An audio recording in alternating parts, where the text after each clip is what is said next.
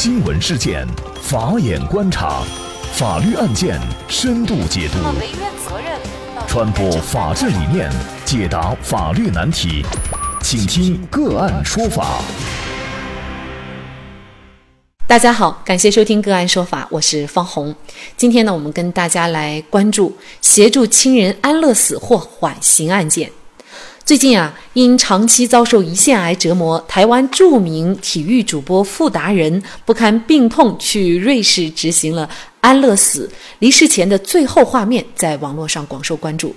而之所以这些视频得到公开，也都是因为傅达人想要推动在亚洲境内安乐死合法的可行性。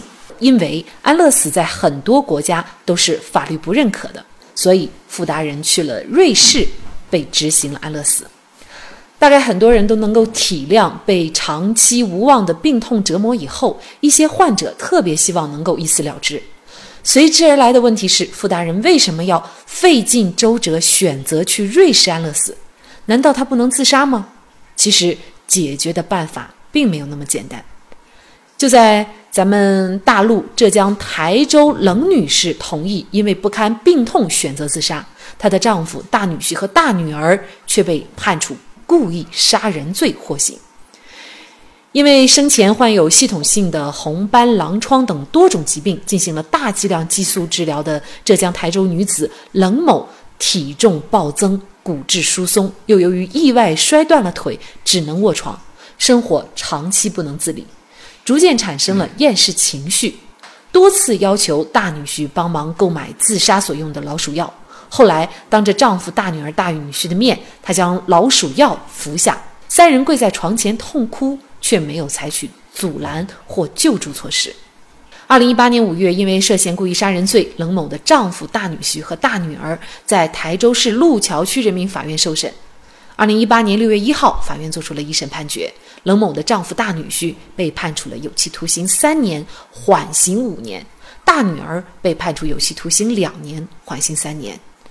那么在这起案件当中，明明是冷某自己要寻求自杀，为什么她的丈夫、大女儿和女婿却要因此获刑呢？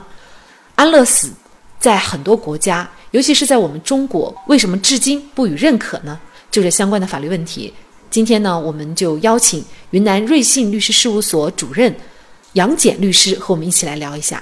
杨律师你好，主持人好，呃，这个。安乐死是涉及到生命一个非常重大的一个呃话题，人呢非常关注的是生命和死亡。很多时候我们很难去面对死亡，更难去选择死亡。安乐死实际上是对死亡的一个选择。前个周日，我带着老婆和孩子去了龙岛。到了那个女生宿舍楼前，我流泪了，我哭了。我老婆就问我：“你为什么哭啊？”我孩子也抬起头说：“老爸，你你怎么流泪了？哭了？”女生宿舍楼旁边就是男生宿舍楼。我有一个很好的高中的同学，当年他是考上农大，然后我经常去找他玩，我们都是很好的朋友。在高中的时候，我们就处得非常好的，他非常的善良，非常好。然后工作以后，他去了政府的机关里边当了一名干部。他是个很好的人。他在扶贫的时候，他会花自己的钱啊，去为那些贫穷的百姓孩子买东西啊，甚至自己到田间的地头帮人家干活。但是就在过年的前几天，他在。扶贫工作的办公室里面，突发了一些，昏迷不醒，马上就送到了重症监护室啊，昏迷不醒啊。第一天的时候他还会流泪，眼珠都动不了，但是他会流泪。但是从第二天、第三天开始，一直一个月，全靠呼吸机在维持他的生命。他的爱人就说：“呃，杨哥，这个怎么办呀？那我怎么能够给他选择呢？”生命是延续还是结束？我没有办法去选择啊。他说：“医生说了，即使这样治疗也没有任何意义。”他老婆说：“他去摸着他的手还是温暖的，嗯，温暖的呀，也就是他是活的呀。对。但是医生说他脑已经死亡了，每天是一万块钱的医药费，对他们来讲经济上也有压力。嗯。但是他的爱人是深深的爱着他，哪怕倾家荡产，哪怕是卖肾，他也愿意继续维持他的生命。问题是还有意义吗？咨询了很多医学的专家以后，就决定把他带回家来了，何以就死了。当一个生命没有办法用现代医学去治疗的时候，我们该怎样去选择它？如何选择是好的？如果他还有意识的话，他能不能自我选择？人对生命应该有自己的决定的权利。那么这就涉及到一个：我们以什么样的方式来结束自己的生命，也就是死亡的话题。对。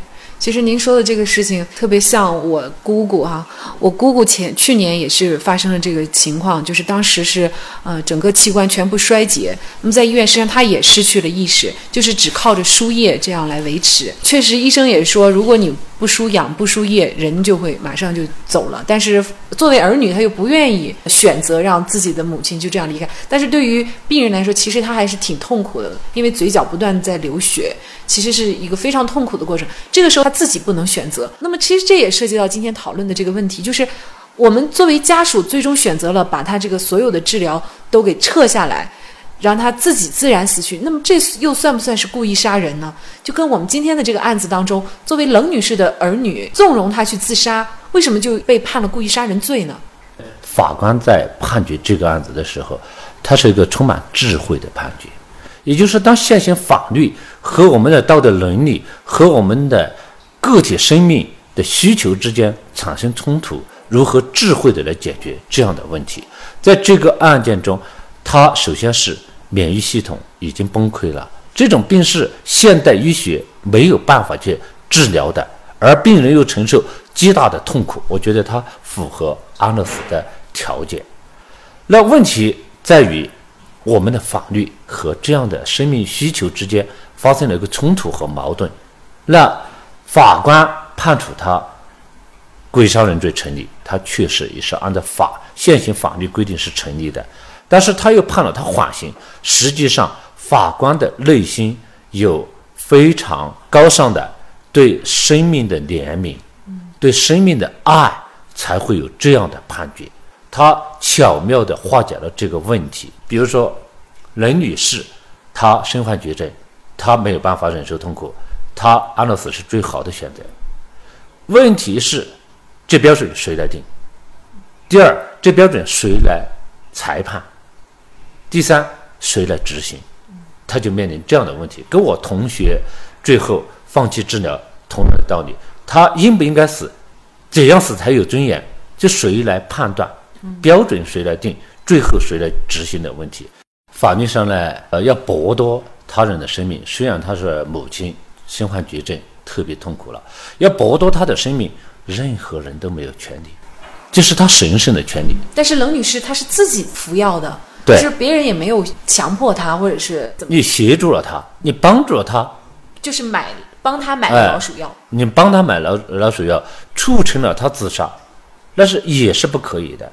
你明知他人要自杀，你积极的促成，那就是故意杀人，只是故意杀人的情节的轻重而已。那么在这个里面，就是说，当法律没有允许这样做的情况下，那只能按照法律的规则去做。你协助他人自杀就是故意杀人，这是法律上有很明确的一个规定的。如果是呃冷女士自己准备的老鼠药，她自己服下，然后亲属是在周围看，就是在观看，没有阻止，这样也会构成犯罪吗？这就涉及到一个非常艰难的一个判断的问题。那么你是否具有救助义务？如果有救助义务，看着别人自杀，而且造成非常严重的死亡后果。那是要承担相应的责任，当然要看你的这种救助义务大到什么样的程度，该履行到什么样的程度。这种救助义务怎么说呢？比如说，呃，有一个歹徒在抢另外一个人，假如我们普通的民众去围观，我们是没有这种救助的义务去阻止这种犯罪发生的。但如果是一个警察站在旁边，如果他不做，他是构成犯罪的。所以，我们就要具体来看，在他周围围观看见这一幕非常残忍的发生的时候，是否具有救助的义务？当然，我们不能把普通的救助义务上升到法律层面的法定义务而可以行责，因为刑法具有迁移性。所谓迁移性，就是说，当我们所有的办法不能去解决这样的问题，只有靠刑法解决，我们才用刑法来解决。所以这是刑法的迁移性，也并不是说只要是普通义务，我们就上升到法定义务的问题啊。那么也就是作为家人是没有这样的法律义务的。嗯，呃，那么也回到刚才您举的您同学的这个案件啊，我们很多人也都面临这种家人离去，然后呢，呃，他自己又没有意识表达的意识来决定自己的生死。那么这个时候，呃如果家人放弃治疗的话，他就会面临立即死亡。那么这种家人的这种放弃治疗的行为，跟犯罪应该是没有关系的吧？所以这个就涉及到两个层面，一个叫消极的安乐死，一个叫积极的安乐死。比如说您前面举了个例子，这种叫积极的死亡，就是促成他努力促成他，哎，导致他死亡了。第二种是消极的，我放弃治疗，他就死亡了。那么放弃治疗也是要看这个救助的义务。通常情况下讲，我们从人心来讲，不管是刑法还是我们普通人，都是从善良的角度去考量这样的问题。那么在医学上已经判断没有任何治疗的可能性，他极端的痛苦，放弃治疗其实是一种好的办法，也是不得已而为之的一个办法，也是最好的一个办法。但是给生者带来无穷无尽的悲痛，连我自己都哭了好几场。还有一种情况就是您举的您亲戚的这个案子啊，嗯，其实痔疮它跟这个 医学上没有办法治又不一样，痔疮是完全可以医治的，但是就是因为没有医治，然后导致他死亡。比如说呢，现实生活当中一些未成年人或者一些老年人，如果他的家人就明明是可以医治的病，但是就放弃给他医治，那这种构成犯罪吗？这种是构成犯罪的，因为家人之间有相互帮助、抚养、抚养、赡养的法定义务。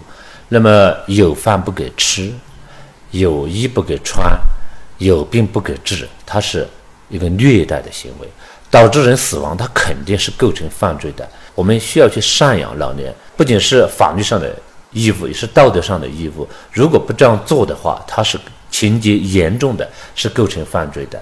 所以道德上也是谴责的。那这种犯罪可能就不是故意杀人了，有可能是虐待啊，虐待罪啊，虐待罪。嗯嗯嗯嗯，所以呢，这个安乐死的问题哈，就包括我们的听友也经常的咨询说，为什么我们国家没有实行安乐死？其实这个真的不是像想象那么简单的啊！能不能够在咱们国家实行安乐死，这个不仅仅是立法的问题，确实也是医学社会各方面的呃问题达到了一定的条件，呃，可能才会设立这样一个制度哈。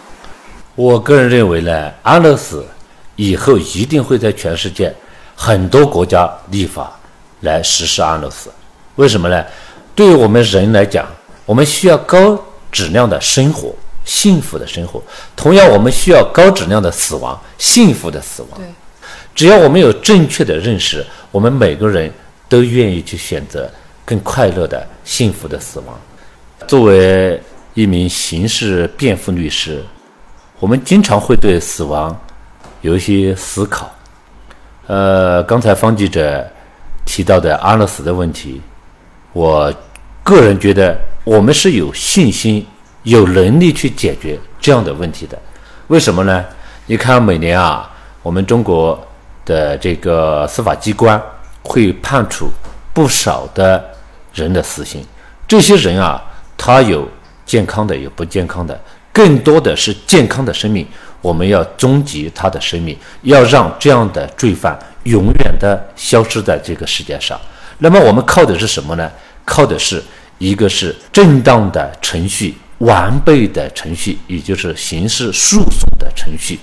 第二个呢，我们有执行死刑的程序，我们能够有能力啊，有办法、有智慧，让一个健康的生命。一个罪犯消失在这个世界上，那么同样，我们人类来讲，也有能力、有智慧、有方法去让一个身患绝症、非常痛苦病人，没有办法承受这种痛苦、极端痛苦的情况下，以一种幸福的、安乐的、快乐的方式死亡，结束自己的生命，离开这个世界。我想，这一定是有办法的，未来一定会更好的。我想呢，目前在很多国家还没有对安乐死的合法化进行立法的情况下，我们应该更重视临终关怀，像迎接新生命、翻开人生历程的第一页一样，送走、合上人生历程的最后一页，划上一个完美的句号，也同样非常重要。好，在这里再一次感谢云南瑞信律师事务所主任杨简律师。那么，欢迎大家通过关注“个案说法”微信公众号，获取我们本期以及往期经典案例的解读。另外，您有法律问题想咨询，也欢迎您添加幺五九七四八二七四六七幺五九七四八二七四六七这部电话号码的微信号向我们进行咨询，给大家解答法律问题的都是我们邀请到的节目嘉宾，他们都非常的专业、资深和负责任。感谢您的收听，我们下期节目再见。